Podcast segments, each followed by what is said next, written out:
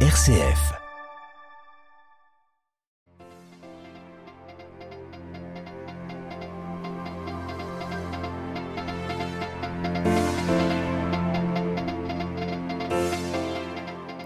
État d'urgence migratoire de six mois en Italie. Plus de 31 000 migrants ont débarqué dans la péninsule depuis le début de l'année. Les jésuites du centre Astali s'inquiètent des difficultés d'accueil et pas uniquement à Lampedusa au sud, mais aussi dans le Trentin au nord. Témoignage. Le pape appelle à défendre le droit aux soins et aux médicaments, un devoir pour tout chrétien. D'ailleurs, dit-il sans cela, il s'agit d'euthanasie cachée, une intervention musclée sur laquelle nous revenons dans ce journal. Ballet diplomatique en Chine après les chefs d'État espagnols et français alors que la chef de la diplomatie allemande est sur place.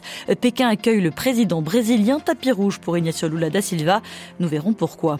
Et puis enfin, la Syrie fera-t-elle son retour au sein de la Ligue arabe après plus de dix ans d'isolement? Neuf pays membres en parleront demain en Arabie saoudite. Radio Vatican, le journal, Marie Duhamel. Bonsoir à tous. L'arrivée du printemps a toujours été synonyme d'un afflux de migrants sur les côtes italiennes, mais celui-ci n'a jamais été aussi massif depuis la fin de la pandémie. Le nombre d'arrivées est en hausse de 300% par rapport à l'an dernier. Aussi, le gouvernement italien a déclaré l'état d'urgence à l'échelle nationale pour les six prochains mois. Un commissaire spécial sera nommé pour gérer le dossier migratoire. Il pourra réquisitionner des avions, des navires pour mieux répartir les migrants sur le territoire, acheter ou louer des immeubles afin d'organiser leur accueil. Et si les hotspots de Lampedusa Lampedusa héberge quatre fois plus de personnes que sa capacité d'accueil. La pression se fait sentir aussi au nord du pays. Là, les migrants n'ont pas traversé la mer, mais les Balkans, une route migratoire qui pose des problèmes spécifiques, explique Stefano Canestrini, le coordinateur du centre Astali dans la ville de Trente. Cette route est peu surveillée et c'est ce que cela rend invisible ces personnes, y compris du point de vue d'une pleine prise de responsabilité par rapport à leur parcours d'accueil.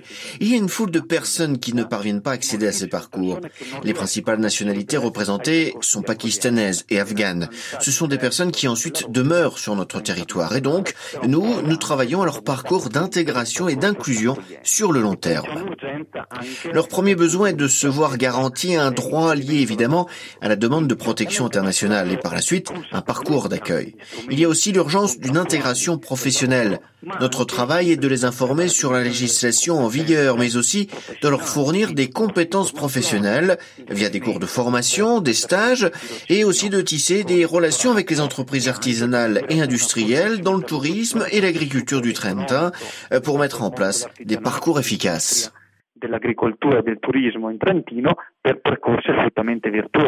Des propos recueillis par Alessandro Guaracci, signalant que le centre jésuite Astali a présenté son rapport annuel aujourd'hui. Plus de détails sur notre site internet.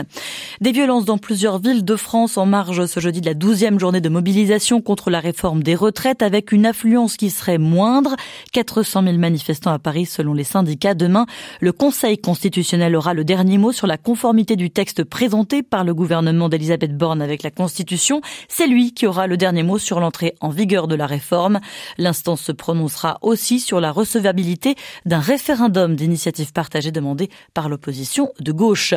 C'est un autre sujet de grande actualité en France. Non à toute euthanasie cachée au refus de soigner. Le pape en a parlé ce matin devant l'association religieuse des instituts sociosanitaires italiens.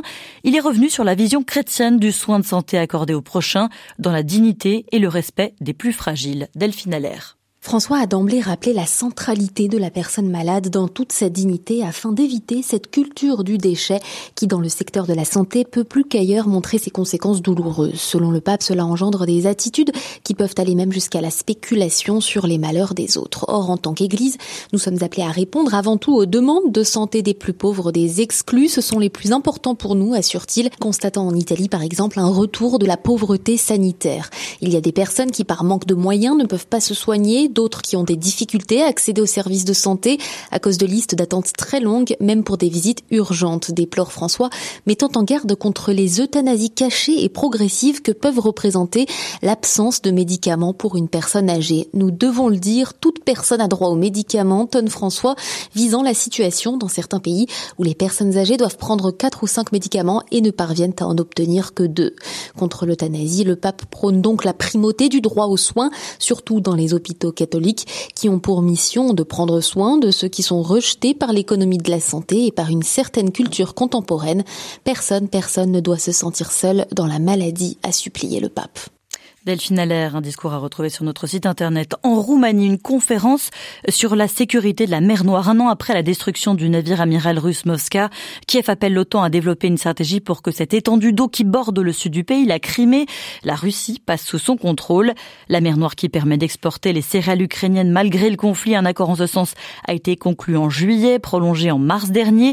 Il a permis pour l'heure d'exporter plus de 27 millions de tonnes de produits agricoles, mais cela bien pourrait bien s'arrêter car Moscou menace de suspendre l'accord si les Occidentaux ne lèvent pas illico les restrictions visant son secteur agricole. 60 ans après, John Fitzgerald Kennedy, un autre président américain, s'exprime en ce moment devant le Parlement irlandais. Joe Biden, sur la trace de ses ancêtres, reviendra sur les liens historiques, culturels, politiques, économiques entre Dublin et Washington, des liens étroits et durables. Un discours qui pourrait, cela dit, être éclipsé par la décision prise par son gouvernement. Il vient de saisir la Cour suprême des États-Unis pour contester restrictions d'accès à la pilule abortive. Le Brésil est de retour sur la scène internationale. Déclaration du président Luis Ignacio Lula da Silva au premier jour de sa visite d'État en Chine. Il sera question de l'Ukraine, mais surtout de la relance des relations économiques entre les deux pays. À Pékin, Stéphane Pombrin. Lula a démarré sa visite à Shanghai où il a assisté ce matin à l'intronisation de l'ex-présidente de gauche du Brésil, Dilma Rousseff, à la tête de la Banque des BRICS, groupe des pays émergents qui réunit le Brésil, la Chine, l'Inde, la Russie et l'Afrique du Sud. Il a salué ce retour du Brésil sur la scène internationale. Plusieurs rencontres sont prévues avec les dirigeants de BYD, le constructeur de véhicules électriques, et avec Huawei, le géant de la tech. Les deux groupes ayant des projets d'envergure avec le Brésil. Avant de partir pour Pékin, où il rencontrera vendredi le président chinois Xi Jinping.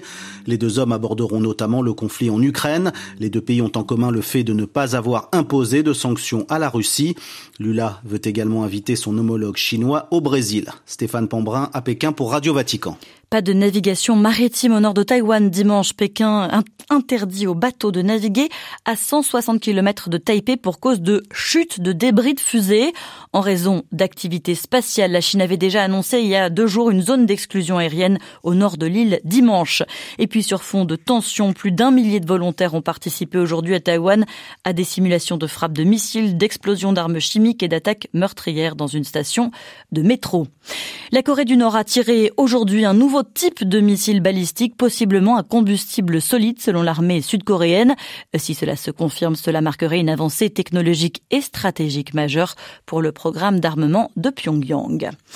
La Syrie euh, serait-elle de retour dans le jeu régional au Moyen-Orient Demain, les ministres des Affaires étrangères d'Irak, d'Égypte, de Jordanie ainsi que des pays du Conseil de coopération du Golfe doivent se réunir à Jeddah, en Arabie saoudite, pour discuter d'un retour de Damas au sein de la Ligue arabe. Le régime de Bachar el-Assad en avait été exclu en 2011 après la répression de la révolte populaire en Syrie. Un retour en grâce qui s'est fait en plusieurs étapes, mais qui s'est accéléré ces dernières semaines. C'est ce que nous explique Asni Abidi, les directeurs du Centre d'études et de recherche sur le monde arabe et méditerranée à Genève.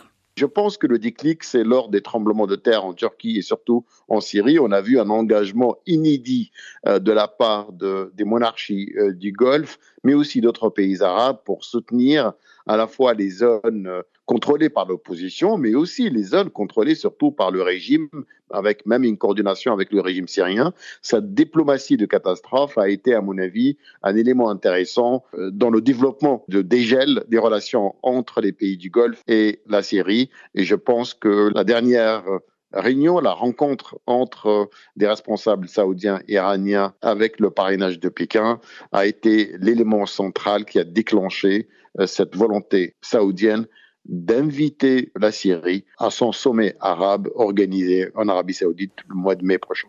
Des propos recueillis par Olivier Bonnel. En Algérie, les sénateurs ont adopté aujourd'hui une nouvelle loi sur l'information dans le pays. Elle renforce l'encadrement du travail des journalistes, introduit de nouvelles restrictions et sanctions en cas d'infraction. Parmi les principales dispositions du texte déjà approuvé par la Chambre basse du Parlement, eh bien, principales dispositions figurent notamment une interdiction aux médias algériens de bénéficier de tout financement ou de toute aide matérielle directe et indirecte de la part de parties étrangères sous peine justement de sanctions pénales prévues par la loi.